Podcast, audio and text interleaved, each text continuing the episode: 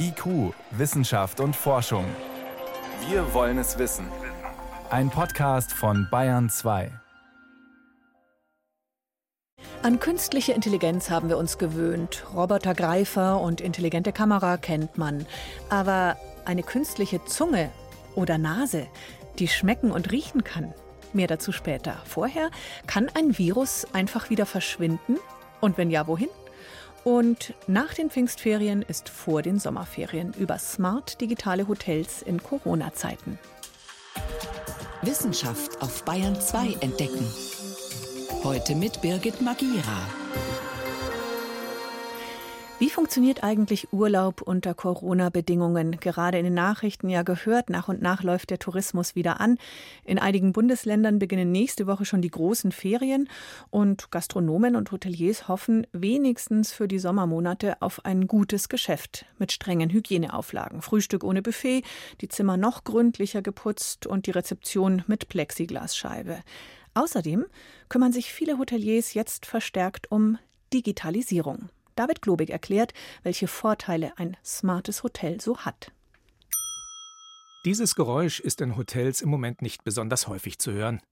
Eine Glocke auf dem Empfangstresen, die man mit der Hand betätigt. In Corona-Zeiten wäre das einfach keine besonders gute Idee. Schließlich versuchen die Hotels gerade die verunsicherten Gäste durch strikte Hygienemaßnahmen für sich zu gewinnen und durch Konzepte, wie sich ausreichend Abstand halten lässt. Eine wichtige Rolle kann dabei die Digitalisierung spielen, erklärt Michael Struck. Er ist Gründer und Geschäftsführer von Ruby Hotels.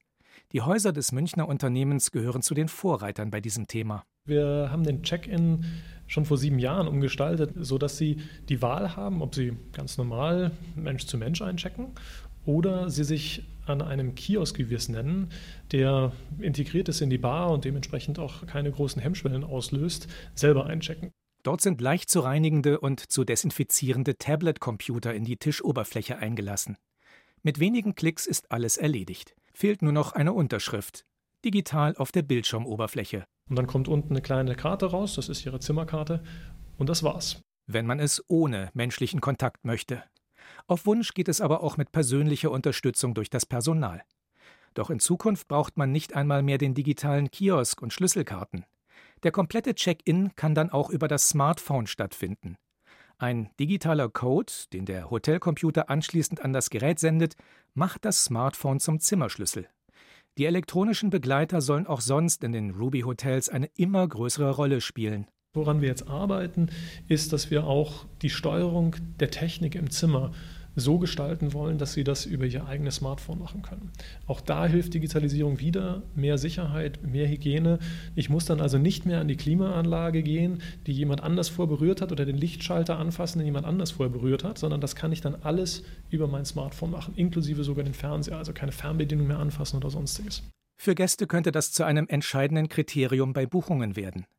An anderer Stelle bringt die Digitalisierung heute schon einen deutlichen Wettbewerbsvorteil, betont Michael Struck.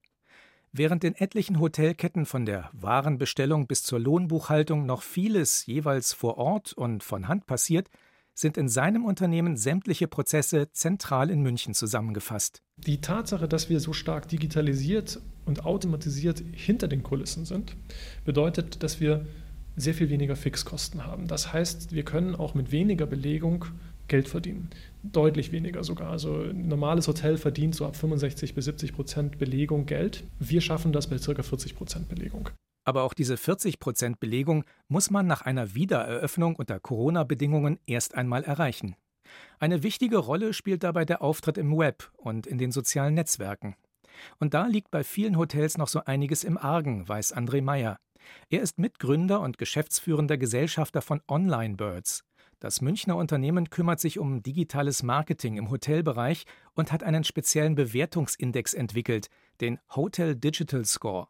Ein sogenannter Crawler, ein Computerprogramm, untersucht dafür, wie sich das Hotel digital präsentiert. Das heißt, sobald die Webseite eines Hotels eingegeben wird, analysieren wir über 14 verschiedene Parameter vollautomatisch. Das geht vom Social-Media-Auftritt auf Facebook und Instagram, über die eigene Webseite des Hauses, über Marketingmaßnahmen auf Google etc. Daraus wird dann ein Wert zwischen 0 und 100 errechnet. Für eine grobe Orientierung, wie gut das Hotel die Möglichkeiten des digitalen Marketings nutzt. Dazu gibt es auch erste Verbesserungsvorschläge. Etliche Hotels vernachlässigen zum Beispiel immer noch die sozialen Netzwerke oder die Webseiten sind nicht ansprechend und benutzerfreundlich genug gestaltet. Manches lässt sich mit relativ geringem Aufwand beheben, was sich trotzdem schon deutlich auf die Buchungszahlen auswirken kann. Stellen Sie sich mal vor, Sie haben x Website-Besucher jeden Monat, sagen wir mal jeden Monat 10.000 Besucher und Sie haben jetzt eine Conversion Rate von einem Prozent, dass ein Prozent dieser Besucher bucht und Sie schaffen es mit wenigen Kniffen, neue Bilder, andere Beschriftungen der Buttons, ein paar sogenannte Trust-Elemente, dass man Vertrauen beim potenziellen Bucher schafft auf der Seite und dass Sie von diesen 10.000 Besuchern statt 1% Buchungsrate auf einmal 1,5 oder 2% Buchungsrate haben. Und das sind Kunden, die nicht über die großen Buchungsportale gehen, sondern direkt auf den Hotelseiten buchen. Das Hotel spart sich so auch noch die Provision.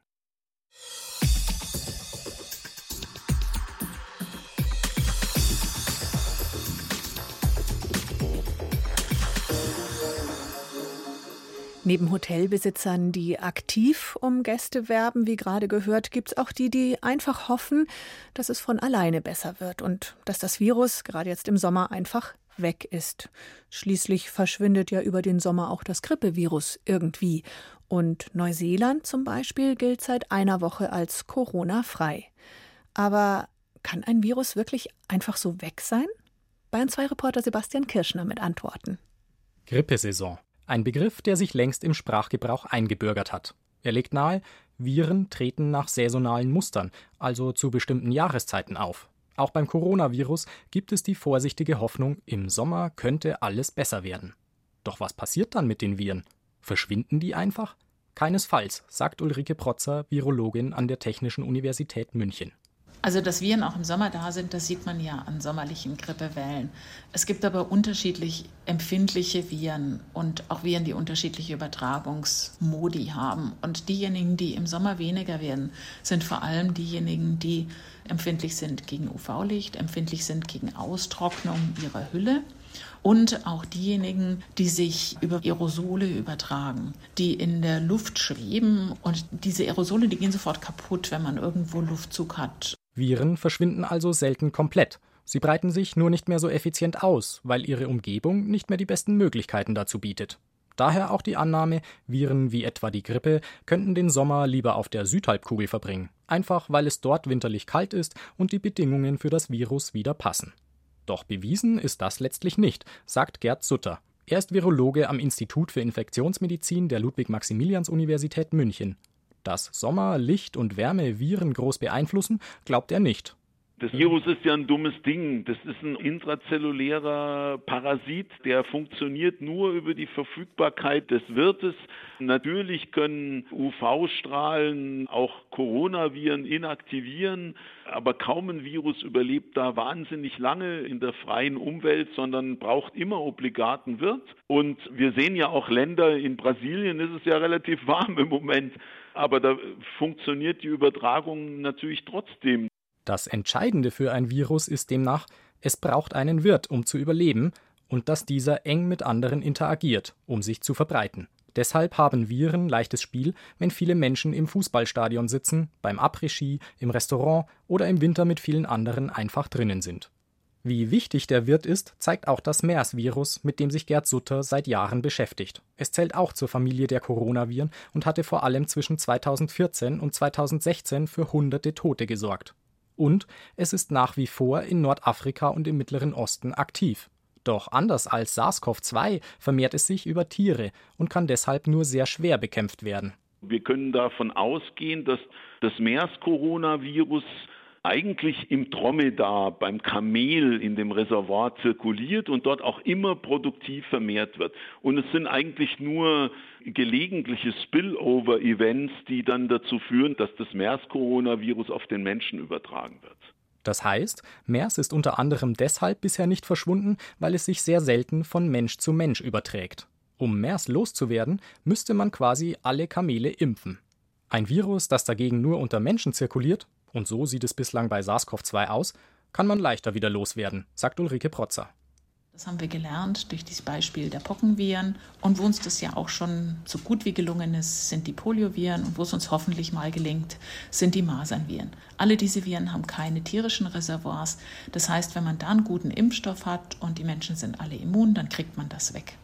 Doch solange kein Impfstoff existiert, ist es wichtig, dass die Umweltbedingungen uns entgegenkommen. Unter Umständen hilft bei SARS-CoV-2 sogar das Virus selbst, es loszuwerden, denn dieses Virus, das hat nämlich ein Reparaturenzym, was dafür sorgt, dass das Genom immer wieder repariert wird und damit ja, Varianten einfach viel, viel schwerer möglich sind.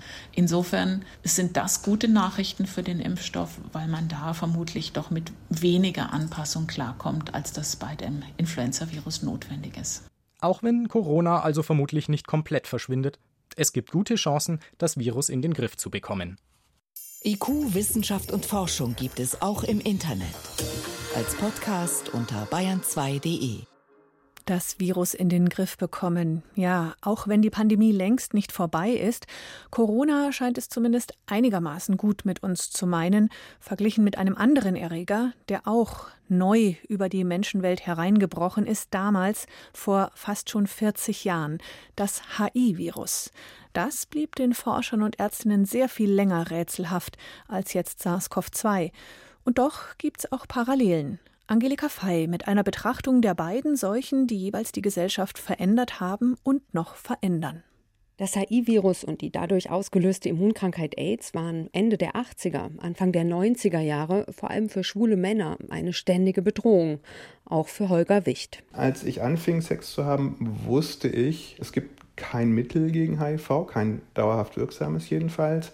Und wenn man das hat, dann wird es wahrscheinlich innerhalb einiger Jahre tödlich enden. Mit diesem Wissen und dieser Angst bin ich in mein schwules Leben gestartet und das war schrecklich und ich würde sagen auch traumatisierend. Holger Wicht ist Sprecher der deutschen AIDS-Hilfe. Beim neuen Coronavirus sind es nun vor allem Ältere und Menschen mit Immunschwäche oder Herzerkrankungen, die größere Angst vor einer Ansteckung haben. Zwar ist vieles anders beim Vergleich der Pandemien von SARS-CoV-2 und HIV. Gewisse Parallelen gäbe es aber doch, sagt der Medizinhistoriker Henning Tümmers. Ebenso wie HIV stellt jetzt auch das Coronavirus einen Stresstest für die betroffenen Gesellschaften dar. Und ebenso haben wir auch jetzt wieder mit einem dynamischen Bewältigungshandeln zu tun. Also in den letzten Wochen war ja immer wieder die Rede von wir fahren auf Sicht und wir passen die Maßnahmen immer wieder an.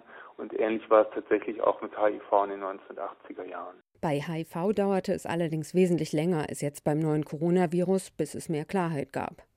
Als 1981 die ersten Berichte über schwule Männer mit einer schwerwiegenden tödlichen Immunschwäche kursierten, war der Grund völlig unklar.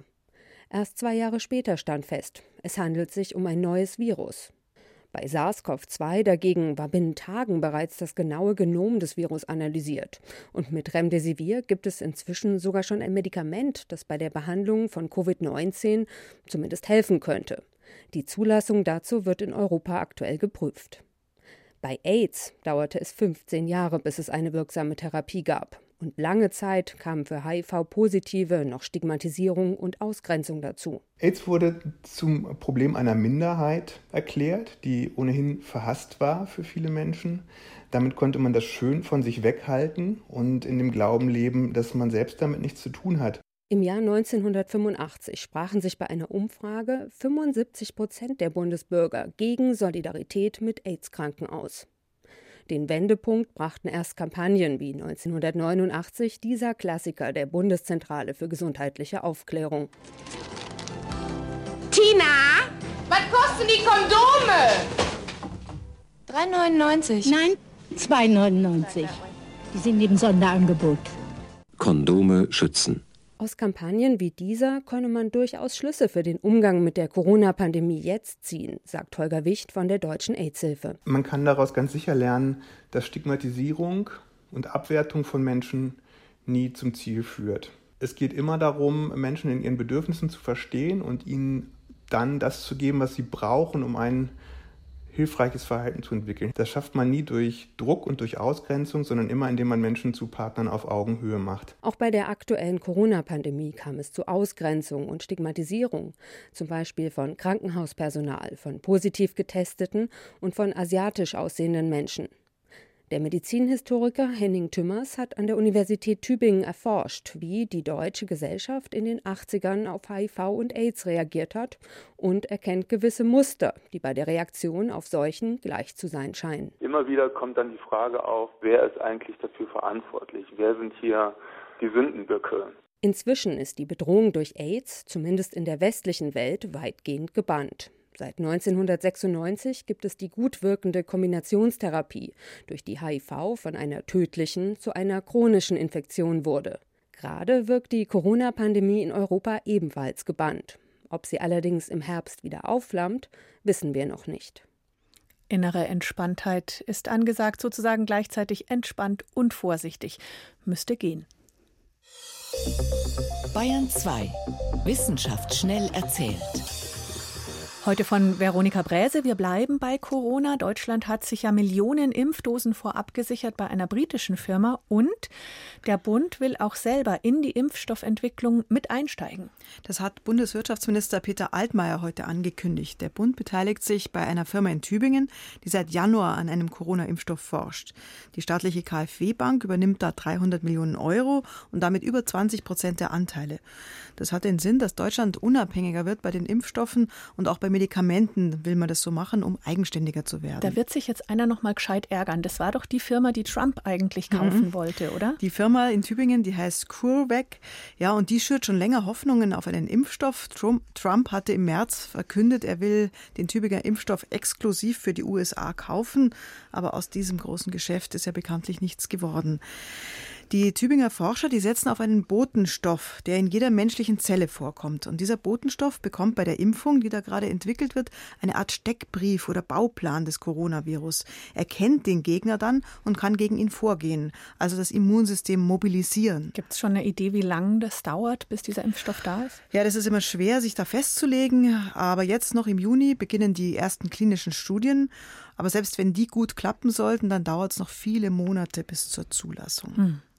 Jetzt was Einfacheres als einen Impfstoff zu finden, nämlich wie zählt man Schildkröten? Ja, wie zählt man die? Ja, also da gibt es verschiedene Methoden. Ein Team in Australien ist so vorgegangen, die Weibchen bei der Eiablage mit einer ungiftigen Farbe zu markieren. Und dann im nächsten Jahr schaut man, wie viele markierte Tiere zu sehen sind und wie viele da drumherum sind und schätzt, wie viele das insgesamt sind. Das Problem ist, vom Boot aus sieht man vor allem nur diese markierten roten Schildkröten und die anderen, die lassen sich nur erahnen. Die tauchen auch schnell mal ab oder sind gar nicht über Wasser zu sehen. Deshalb gibt es jetzt eine neue Methode mit Unterwasser Wasserdrohnen. Da macht man Videos, auf denen man dann nachher die Schildkröten abzählt. Und außerdem gibt es Luftaufnahmen von Drohnen, die knapp über dem Wasser fliegen. Und auch da lassen sich die Panzer zählen, die da von oben zu sehen sind. Mhm. Und mit diesen Drohnenzählungen über und unter Wasser ist rausgekommen, dass es vor Australien zwei Drittel mehr von diesen Suppenschildkröten gibt, als man vorher geschätzt hatte. Ach, wie schön. Ja, das ist mal eine gute Nachricht. Und es ist ganz wichtig, diese Schildkröten zu, zu zählen, weil so viele vom Aussterben bedroht sind. Die Suppenschildkröte, die ist schon seit 100 Jahren bedroht, weil sie gejagt wird und als Delikatesse auf den Tisch kommt. Mhm. Zum Schluss gehen wir weit zurück in die Geschichte. Fast 50.000 Jahre, das war die Zeit des Pleistozäns. Da gab es schon Pfeil und Bogen, aber nicht nur in Afrika, das weiß man schon. Jetzt ist belegt, dass auch Menschen in Sri Lanka damals mit Pfeil und Bogen auf die Jagd gingen. So eine Waffe hat man gefunden und konnte sie dann auch datieren. Das zeigt, dass eine Technologie an verschiedenen Orten der Welt mehr oder weniger gleichzeitig entstanden ist. Also da haben mehrere was erfunden, unabhängig voneinander hatten die die gleiche Idee. Genau, Menschen haben sich also auf unterschiedlichen Kontinenten ganz ähnlich entwickelt. Und das gilt auch für andere Werkzeuge, die man in Asien und auch in Afrika gefunden hat. Mit denen hat man zum Beispiel aus Fasern Netze gemacht zum Fischen oder auch Kleidung hat sich da herstellen lassen. Die Kleidung war nicht nur Schutz vor Kälte, sondern auch natürlich Schutz vor Moskitos. Und die Kleidung ermöglicht es den Menschen auch, dass sie überall leben können, zum Beispiel auch oben auf dem Berg, wo es sehr kalt ist. Und deshalb hat sich der Mensch immer weiter verbreitet auf der Welt. Und schon vor 10.000 Jahren war im Prinzip die ganze Erde erobert. Die Globalisierung ist also so gesehen gar nichts Neues. Vielen Dank, Veronika Bräse, für die Kurzmeldungen aus der Wissenschaft.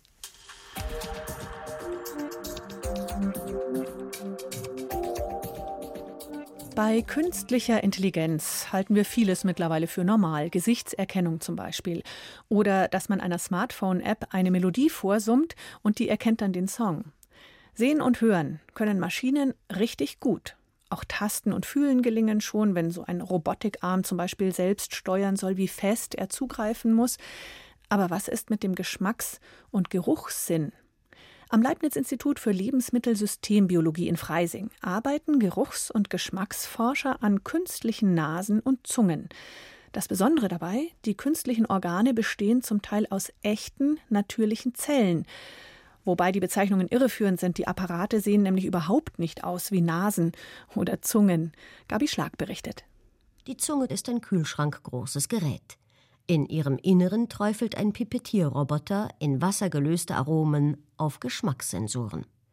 Die sind nicht synthetisch, sondern bestehen aus Zellkulturschalen, in denen biologische Zellen schwimmen. Sie entsprechen genau den Geschmacksrezeptoren der Menschen, soweit diese bereits bekannt sind.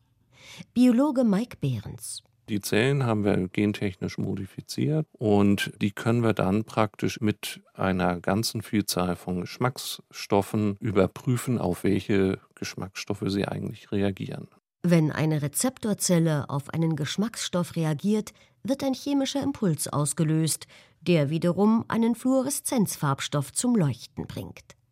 Dieses schwache Leuchten wird dann von lichtempfindlichen Sensoren gemessen. So haben die Wissenschaftler erst kürzlich herausgefunden, dass künstliche Süßstoffe wie Saccharin die Bitterwahrnehmung blockieren können. Das Problem? Gentechnisch veränderte Zellen dürfen das Labor nicht verlassen.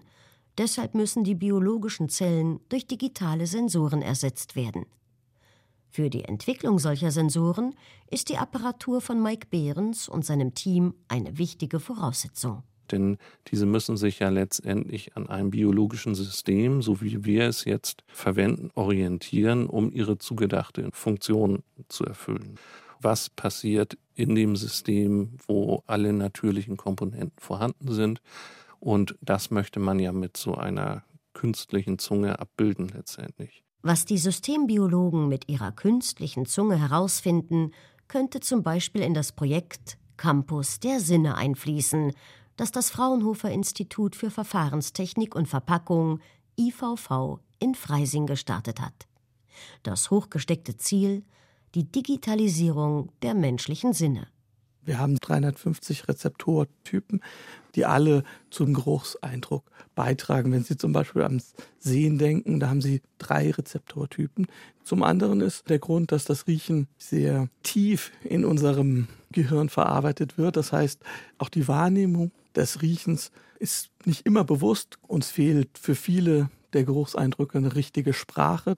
Und diese Entwicklung einer solchen Sprache für Gerüche, das ist eben Forschung, die wir im Campus der Sinne machen. Erst wenn solche Vorarbeiten getan sind, können die Forscher vom Fraunhofer Institut mit dem konkreten Bau einer vollsynthetischen künstlichen Nase oder Zunge beginnen. Am Leibniz-Institut für Systembiologie arbeiten die Forscher auch an einer künstlichen Nase, die ähnlich aussieht wie die künstliche Zunge, nur dass hier die Rezeptorzellen nicht mit Flüssigkeiten, sondern mit Gasen in Kontakt gebracht werden. Beim Campus der Sinne soll aber ein Gerät entwickelt werden, das viel kleiner und kompakter ist und nicht zu Forschungszwecken, sondern zur praktischen Anwendung dienen soll zum Beispiel für die Qualitätssicherung in der Lebensmittelindustrie. Aber auch im Alltag könnten solche künstlichen Sensoren helfen. Man kann sich selbstverständlich vorstellen, dass bestimmte Produkte selber einen sensorischen Sinn haben, ob das jetzt ein Kühlschrank ist oder ein Löffel, der bestimmten sensorischen Eindruck hat, der uns bei der Bewertung der Qualität von Lebensmitteln hilft. Bevor die Technik das menschliche Schmecken nachahmen kann, liegt noch viel Detailarbeit vor den Wissenschaftlern. Doch die Forscher sind optimistisch. Also so ein Löffel, der von selber schmecken kann.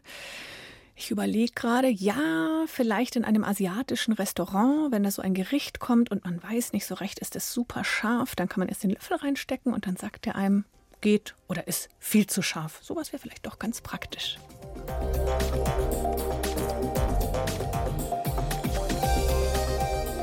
Das war IQ Wissenschaft und Forschung heute mit Birgit Magira. Vielen Dank fürs Zuhören.